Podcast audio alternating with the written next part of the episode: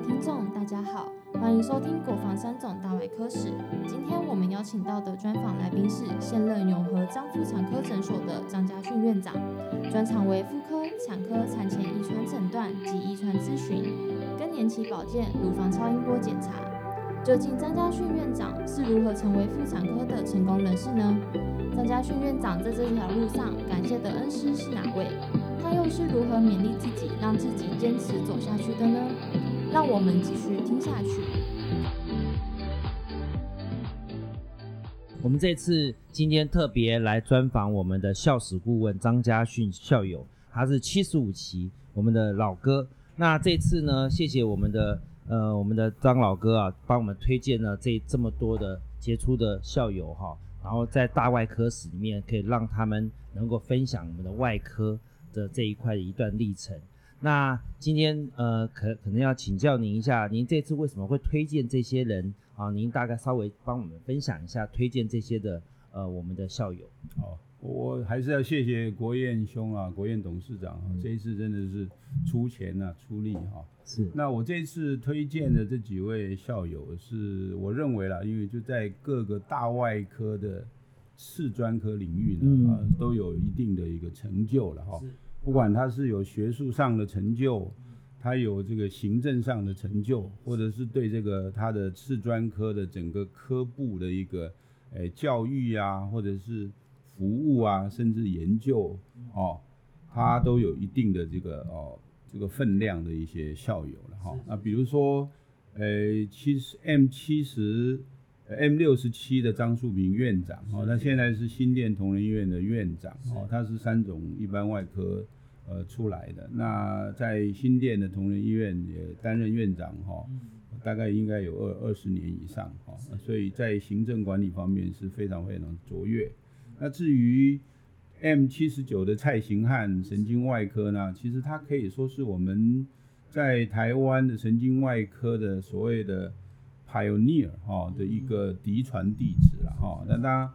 就是施存仁，我们以前的呃施施主任哦，施教授。的嫡传弟子，那他在所谓的国际的一个紧急医疗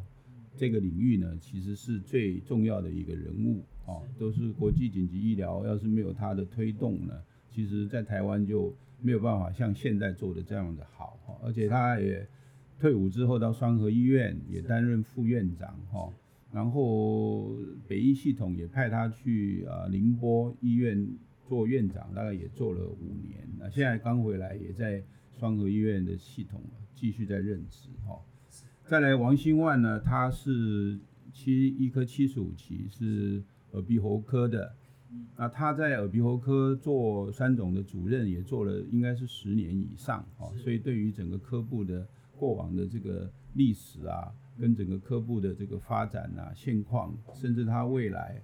应该说都有。非常应该一个，呃，应该说非常非常的知道，所以说如果这个历史要访问他的话，他应该可以呃提供非常好的这个资讯的哈。另外他个人呢在学术研究也是非常的杰出，著作等身的哈。所以我为什么推荐他？那目前他在双河医院呢，他曾经做社区医学部主任啊。那至于再来就是于慕贤，他是。一科七十六期妇产科的。啊，其实大概近大概三四十年来，当妇产部主任最长的大概就是于慕贤于主任啊，他他的专业呢是妇癌啊，那对于培养我们的一些学弟呢，呃也非常的努力了哈，那成就也非常的高，那本身也是我们国内的一个医学的博士哈，那像现在的这个这个这个新上任的主任也都是他的。啊，学生了哈，那在三总也做过民诊处的主任啊。至于欧燕泉呢，他七十九期的哈，那在泌尿外科呢，我想也是在比较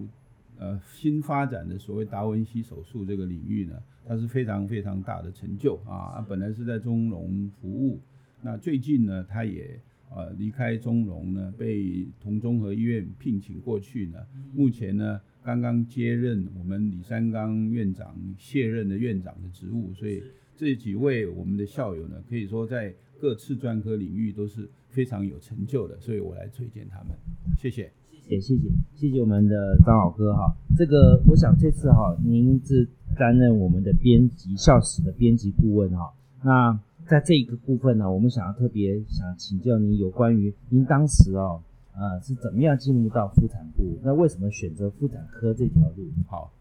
谢谢啊，是妇产科对我来讲呢，就是它兼具内外科的性质，是，哦，也就是说我可以看看内科性质的病人，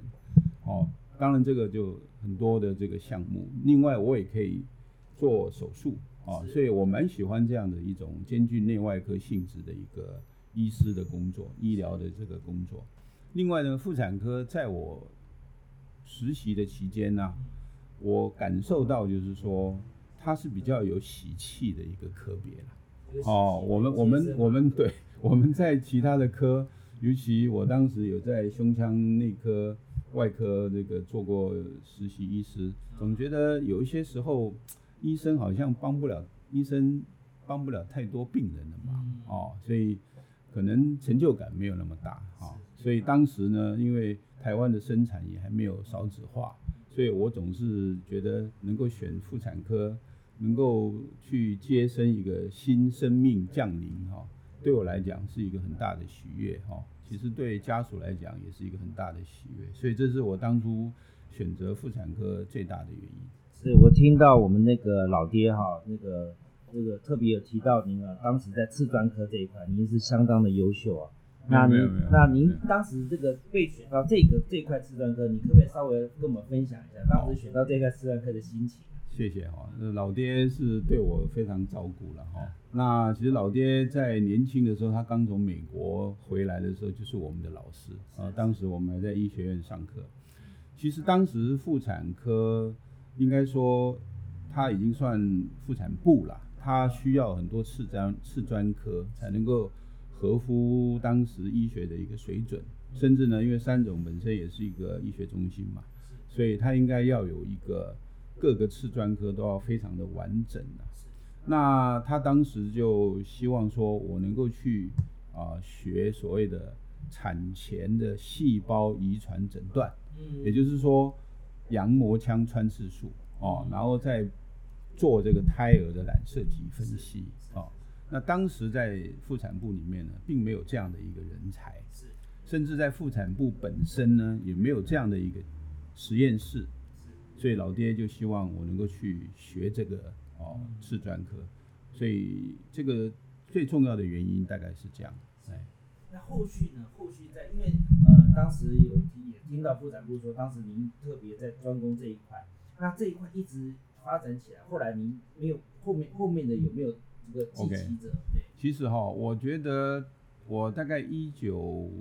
呃，民国七十七年，啊，我我去美国康奈尔大学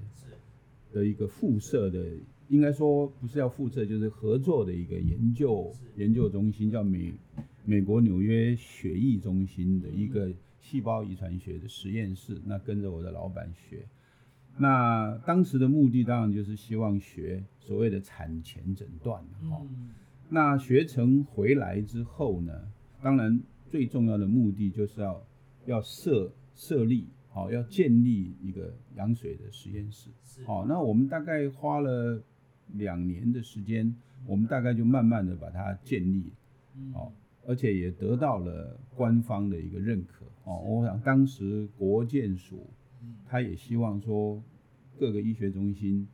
的这个妇产部里面有这样的实验室，要有经过他们官方的认可，认可其实就是看看你的品质达不达到我们这个国家甚至是国际的一个水准哈。那后续呃，因为我也希望说这个领域一定要有人传承下去，哦，所以陆续我也介绍了两位学弟啦，嗯，但是他们是去耶鲁大学，哦，他是去跟。呃，当时也蛮有名的一个这一方面的专家，就杨南平杨教授，他们也都是学成归国了。哦，不过当然也有很多，因为在医院的这整个军医的体系里面呢，我我想，虽然说他去学的这个专业领域回来呢，也是能够承担这个传承这个责任，但是我想每个人有他的生涯规划了规划。所以后来大概这两位学弟以后呢，大概就是有的人就没有再继续做，那另外有的做了，可是因为他有退休退伍的制度，他就离开三种。所以目前三种的这个领域呢，事实上是没有人在负责啦。不过因为我个人在八十四年，也是因为个人的生涯规划，所以我就退伍，到到到现在这个诊所来开业。但是我自己呢，其实跟外面的这个同样一个领域的一些人呢，我们有共同合资创立一个，算起来是台湾当时也是第二大的私人的实验室。是哦，那我们也提供呢台湾很多这个需要这种产前诊断的这个服务的妇女，很多很多的服务。对，尤其高龄的。对对，现在大部分就是高龄的哈。那目前呢，大概我们的呃案量呢，当然跟过往比是少很多，可是我们现在一个月还可以做到三百例左右。啊，其实三百例当然也等同于，呃，应该说三种。一一一年的量可能都还不到三百例了哦，可是我们一个月大概就可以做到三百例，甚至我们在最好的时候我们可以做到七八百例。哦，所以我我是在美国，因为去啊学习之后，我觉得说其实这个现在已经是一个服务了啦。那我们希望把它中心化。嗯。哦，其实当时我刚回国，也希望三军总医院能够有一个遗传的一个检验中心。对。所以当时我有跟。管理阶层建议了哈，当时的这些检验它分布在各个科，我妇产科、小儿科、新陈代谢科还有病理科都有。我们当时是希望成立一个 center，啊，这个 center 就是可以来做很多这个像血液标本啊、骨髓标本啊，甚至病理切片的标本，还有我的羊水标本啊，哦，各种标本的所谓的遗传检验都可以在那个中心做。但是也是因为或许大家有一些本体本位主义吧，所以这个 idea 就没有成呐。对对。其实我想在军医系统在这方面有时候它比较会有一些局限呐。哦，因为特别听到我们陈老爹，就是我们的陈陈董事长啊，他当时有特别讲到这一段，是他觉得说当时他加过这样的一个领域，分分了次专科有，而且每一个次专科都非常的杰出优秀，那没有这个。让三种持续延续下，这是他觉得在妇产部里面比较觉得遗憾的地方。是啊，我也觉得这个是蛮遗憾的地方。那您当时在三种那一段，您有没有一个比较印象深刻的回忆？是当时您在做这一块领域的时候，你特别感念回忆的那一段？我我想要创立一个羊水实验室，也不是那么简单的哦。第一个你要有经费嘛。那所以你一定要在经费上，不管是部里自己的经费，或者是更上层的经费，医院拨下来支持。第二个就是人，哦，所以人的训练呢也是蛮重要的。哦，所以这一个努力呢，当时是有有一些成果啦，有一些成果啦。当然，整个经验来讲，呃，对我而言，草创初期嘛，总是觉得一切都是非常非常的呃艰苦啦。但是后来。等到慢慢步入了轨道以后，其实运作的也蛮蛮蛮顺畅的了哈。所以，我我倒是觉得，呃，主要是一个持续，能不能持续下去。不过这个领域在妇产科来讲，算它不是那么的，好像呃 popular，好像大家就觉得兴趣没有那么高。因为他们可能觉得没有赚那么多钱。这个这个。这个倒倒也像我现在在外面的实验室，我们也有不错的一些收入。虽然少子化以后影响当然是很大啦，哦，可是我总觉得说各个领域总是有它一要存在的一个一个价值啊。所以我我当然也很希望未来，呃，有意愿投入这个妇产科服务的话，也有一些学弟能够在这个领域哈继续再传承下去，不要就把它断了哦。不过现在三种呢。该做的检验，它也都送到我自我的实验室，我们我帮忙的，当然只是其中一部分的，哦，他也可以送其他的实验室啊，大概状况就是这样。那您当时啊，在您大概在三种那一那一那一个阶段是在哪一哪一年？就是民国大概七十八年，我回国，十一月回国。十一月回国之后，我就开始在建立这个羊水实验室。但是我还有其他的事情，我要担任总医师。嗯，所以我大概总医师在我出国之前，我就干了大概三。三个月到四个月，是后来又大概干了三个月到四个月，然后就接主治医师了，所以大概就是从民国七十八年到七十九年。嗯，在临床上面，您当时在，因为您负责的是这一块哦，你在临床上有没有哪些案例是你觉得当时还好有这样的技术，所以让这个我们当时所谓患者哦，他可以得到一个更好的照顾？其实我我比较印象深刻的就是当时的一个病房的护理人员，他已经是高龄了，可是呢，他当时呢，可能也因为他自己的思考吧，因为当时大家对羊膜腔穿刺术这个侵入性的手术啊，他还是有一些疑虑，他就是怕做了以后危险流产，所以他可能他就不敢做，所以他就没做。就后来呢，因为有一些先天的病，最常见就是唐氏症嘛。结果呢，他超音波产前也没办法发现说他的小孩有这个任何的问题，结果生出来就是唐氏症。嗯，哦，所以我觉得，呃，这个领域呢，尤其我们现在都强调了，就是我们生的少，那我们希望我们每个生下来的小孩都能够健康。是，哦，那这些加上又高龄化，嗯，其实，呃，高龄产妇的比例呢，在整个生产的这个孕妇来讲的比例也越来越高。也就是说，这些需要服务的孕妇越来越多。那小朋友因为妈妈高龄的关系，就比较容易会有像我刚刚讲唐氏症发生的几率哦，因为它的几率就随着妈妈的年龄上升，它就增加了。所以我们的这个领域最重要的就是说，能够尽早让妈妈知道你的小孩是否健康哦啊，如果真的是不健康，不管是智能的方面的不健康，或身体的器官的不健康，那真的是重大到我们不认为生出来是一个最好的选择。我们当然可以介绍哦，妈妈呃不是介绍，就是建议妈妈就不要生这个小孩哦。你们当时啊，我记得当时那个我们老爹说，您是当时在三种特别回来专攻这一块领域，对，尤其在三种，尤其算是先驱了。对，那呃，在其实这个羊膜穿刺在很多人观念里面，其实在产前尤其都非常重要。可是为什么后来啊，就是会有人有直接说，哎，这很危险，这是什？其实它当然一定有流产的比例哦嗯，但是它没有这么危险。其实医学上，呃，如果是一个诊断工具，它真的是风险很高。是，说实话，它就被淘汰了。嗯，那你现在还在做，嗯，不认为是很风险很高哦种。技术有进步，其实穿刺本身没什么太多进步对。其实超音波的引进之后，现在穿刺都是在超音波直接都会引导之下来做，其实是更精准、更嗯，更应该说呃更没有风险啦对。那以前呢，没有超音波是有时候是蛮盲目的去穿刺，或许就风险比较高。嗯那至于最近的全世界的统计数字出来，其实羊膜腔穿刺术造成胎儿流产的几率大概只有千分之一到千分之二，所以你做一千个人，其实只有一个到两个可能流产，其实相对它是安全的。那最重要它是准确，因为你取出来的就是小孩子他的细胞剥落到羊水里面，所以我做这细胞培养，看他的染色体或者看他的晶片，看他的 DNA，看他的这些有病的一些哦基因，这个是最准确的。所以可能有时候民众会有一些误解啦，嗯，然后加上最近有一些新的，所以不是需要靠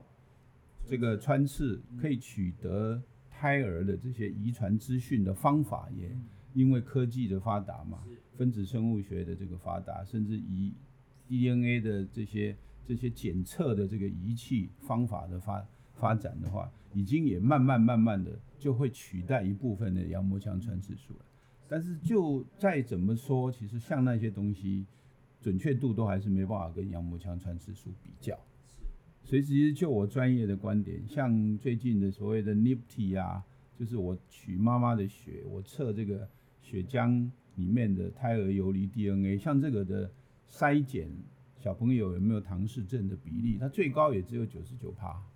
啊，其他染色体异常的几率它更低，九十三到九十五，所以其实它还是没有办法像羊膜腔穿刺术这么的准确，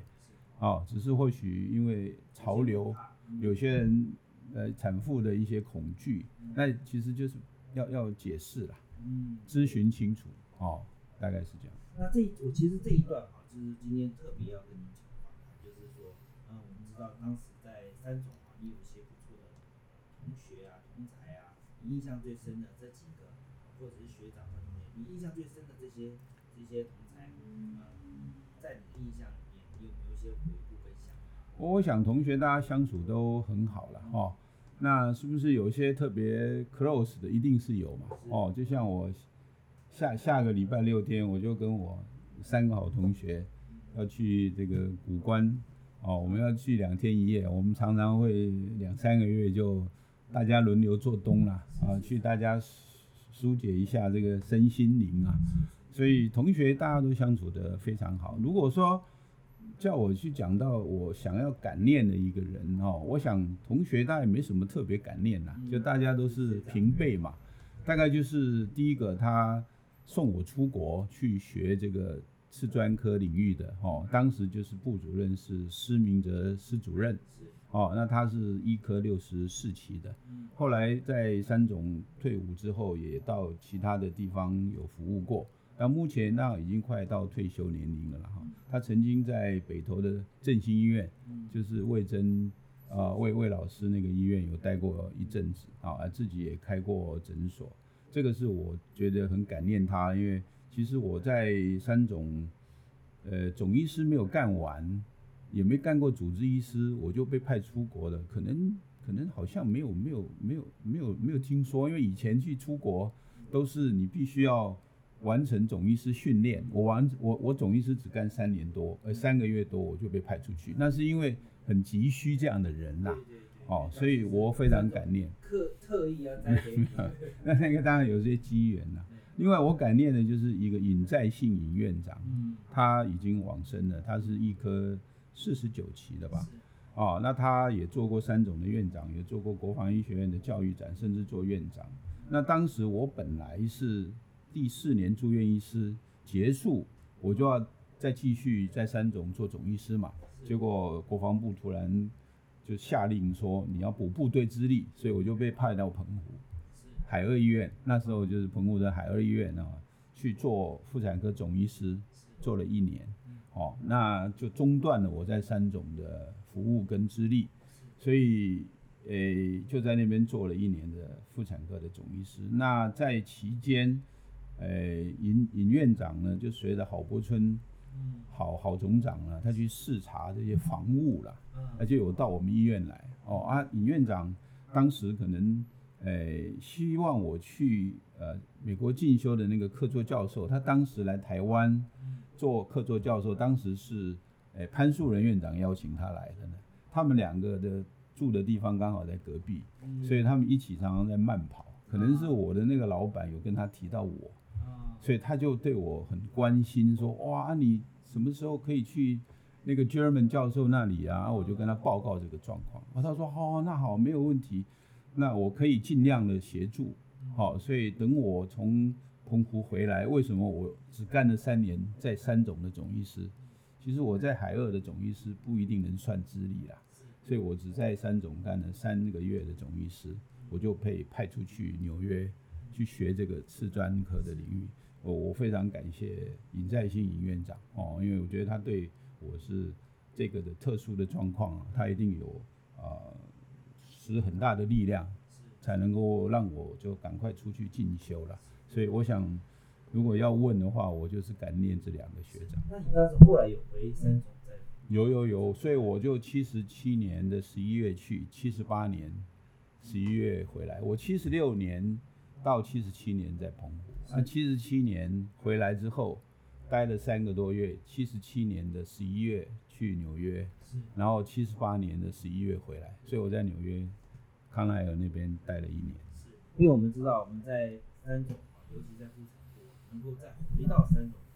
通常就是不是第一名就第二名，成绩非常好。那因为这个主要是留在三种缺很少。当时对对，缺很少，所以能够回到这个所谓的这个。天子脚下的这个最最重要的这个三军总国医嘛，这个其实能够有的名额不多。那您当时后来回来，所以我印象这个跟您差不多的还有一位叫杨永福。杨永福对，这是我学长。对。两两位都是当时非常杰出的，都这样回来。所以那当时我们回顾一下，像另外杨永福这位我们的学长，你你有一些什么？我跟他是非常好的一个，应该说学长学弟的关系哈、而且应该从住院医师甚至实习医师就跟他一起共事啊、所以他一直都是我的算是呃资深的一个呃前辈啦。所以我当住院医师，年轻住院医师，他当资深医师。那我当资深的住院医师，他当总医师，所以我们的感情非常好，而且我们志趣也蛮相投的。哦，比如说我常常会跟他一起去钓鱼，哦，跟他跟朋友一起去吃饭，甚至喝酒，哦，我们甚至还去去去打高尔夫球，哦，所以我对他来讲，跟他来讲算是情谊非常深厚的啦。啊、那他在腹癌这个领域呢，我觉得也是非常非常杰出的，哦。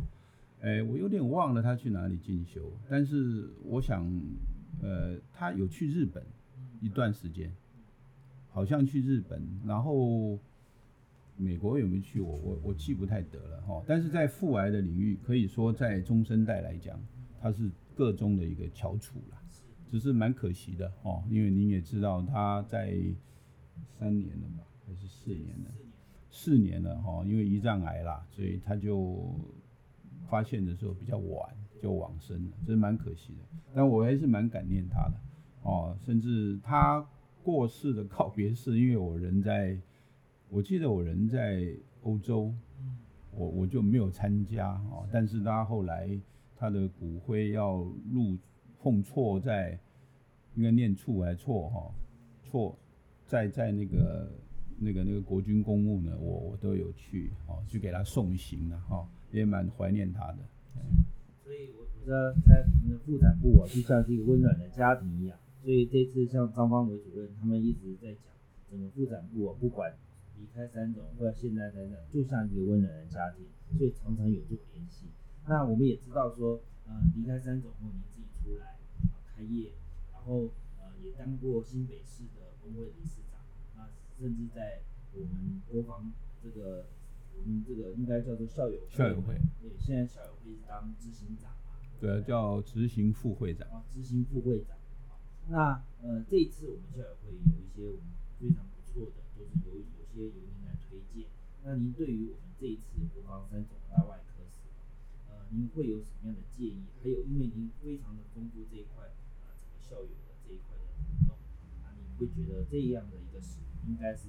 有有什么样我们可以改？我我觉得很好哦，我觉得那个念子那个部长哦，跟国院兄能够做这件事情哦，对我们三种的外科部来讲，其实以后还可以做别的啦哦，我们科部太多了嘛哦，我觉得这是一个非常好的开头，所以你说首部曲嘛哦，那其实一个人他要或者是一个一个团队啦，甚至一个一个一个团体啊，一个医院啦，甚至一个医学院，你要你要不断的进步，你一定要了解历史。哦，我我想我们从草创初期到现在现在的一个有一定的在台湾的医学界里面有一定的地位，有一定的成就，绝对是我们过去的这些学长学姐哦，我们国防的校友，大家不断的努力哦，不管在各个领域。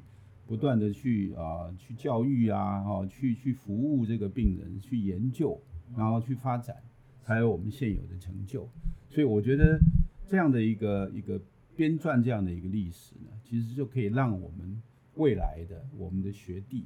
妹能够知道说，哦，三种就是这样发展出来啊、哦。那国防医学院是一个非常历史悠久的医学院嘛，哈、哦，大概以台湾的医学院来讲，它一百二十年。如果从清朝北洋军医学堂开始算起，到现在一百二十年，今年就是一百二十年的一个校庆。你说比之于台大医院呢，那那是更悠久了。哦，说实话，台湾的呃医学的一个一个贡献呢，我个人是这样认为，哈、就是两大系统，一个就是台大系统，一个是国防的系统。我想其他的医学院也不可能否认。哦，因为当时我在读医学院的时候，其实真正的公立的医学院只有一个，国防它是军军军方的，台大是公立的。那时候我在考医学院是阳明医学院是第一届，哦，那其他的都是私立的，嗯，哦，那最重要的是私立医学院呢，最缺的就是师资。嗯，当时的所有私立医学院，大概都是国防的培养出来的师资去教这些医学院的学生。哦，所以我我必须说，国防的医学院在台湾的这个医学，这是这个教育嘛，哦，贡献是非常非常大的。我必须要凸显这个，哦，所以呃，一个那么有历史的医学院，应该要要有传承。那这个传承就是要告诉我们的学弟学妹，你的历史是什么？你过去的学长学到底对台湾医学贡献出什么东西？让他们有一个一个一个榜样，甚至呢，让他们有个驱动力。哦，那我们当然很希望未来的学弟妹也可以把这个好的传承传下去。至于我们的很多校友在各个领域一定都有一些付出奉献哦。其实医学我们是当医生嘛，这是绝对的。但是呢，当我到了一定的一个历练，我也开业了，我也有一定的经济能力，我还是觉得我要对这个社会付出了。所以我们可能就会走到另外一个领域，哦，那就是工会，哦，因为工会就是服务所有的医师会员嘛。所以基本上当初我去担任这个新北市的医师工会理事长，我的初衷是这样想。哦，甚至我觉得我们医界除了啦哈，好像让民众觉得你就是看病赚钱啊，其实你要多做一些公益的事情、公共服务的事情。哦，所以我任内呢，我就成立了慈善公益委员会。所以我们新北市医师工会从我那一届慈成立慈善公益委员会以后，我们陆续了，当然办这个慈善公益活动，有时候很大型的话，事实上要花很多功夫。筹备啊，你要有经费啊，哈。那我们办这个，比如说我们办的慈善公益的音乐会，我们办的慈善的义卖，哦，那这些募来的钱，我们就是捐献给一些弱势团体。好，那当然这些都可以去查证的，哈。我们大概三办了三次，每次都是可以募到两百到三百多万，好，我们就就捐献一些呃所谓的慈善公益的团体。尤其在景气不好的时候，像这些慈善公益团体的经费，因为它的奉献比较少，捐助比较少，所以其实经费都很拮据。所以我想说，您呃从这个新北市担任工会理事，接下来可能也是我们的三总的这个总会长。那未来你怎么样把我们的校友会啊重新再做您之前的在新北市担任工会理事长这个角度，如何再做延伸跟创新？我想这个应该很有想法。我我自己当然有自己的想法哦。不过国防医学院的校友会呢，它在有应该有这样的一个成立到现在来讲哦，历任的会长也已经有做了不少的事情哈。我我们也不敢说我们的想法一定是比他们更好，但是我总觉得校友会成立的目的呢，最重要就是服务校友。是，所以我希望能够让。未来的国防医学院的校友会呢，在服务校友的这个层面能够做得更好。是哦，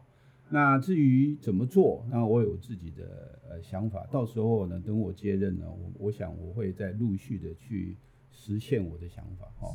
那校友会基本上呢，我还是希望说，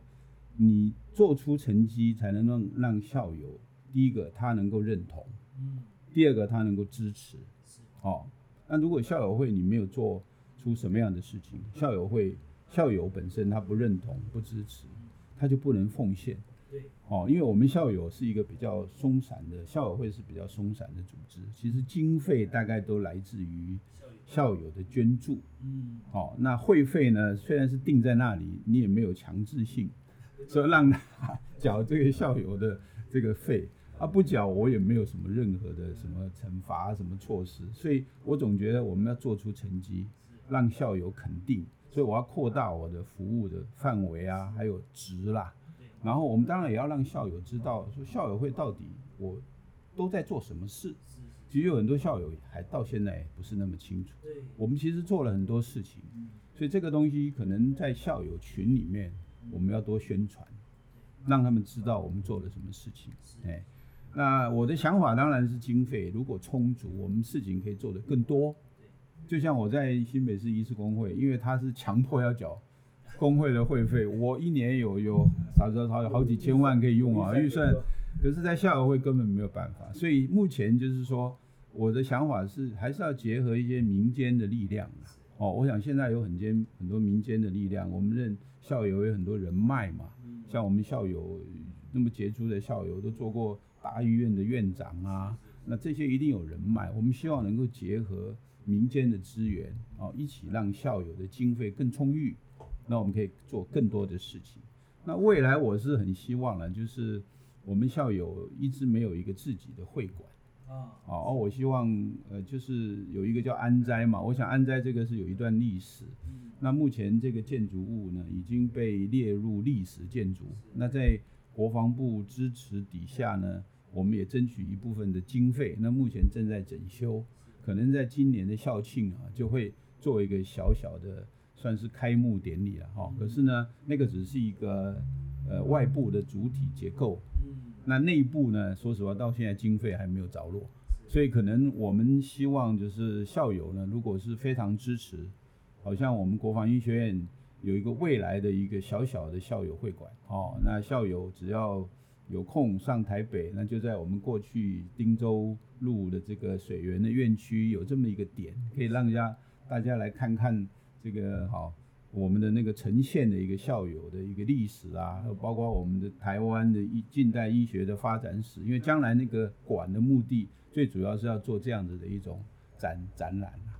那也可以来大家泡泡咖啡聊聊天哦，看看周遭的环境，其实还蛮舒服的，就变成是一个呃，你可以来洽洽工，你可以来呃喝喝咖啡，你可以来看看我们过去的水源地的这个哈，回忆一下。学生时代的那些 情怀哦，这是我我我未来可能，呃，除了一般性的校友会的事务之外呢，这一点我希望各个校友能够支持哦。那当然，我们现在也开始启动要有一些募款的计划了。那可能我们就要到各个分会、系友会呢，去跟大家说明啊，希望各位校友都能够支持这样子。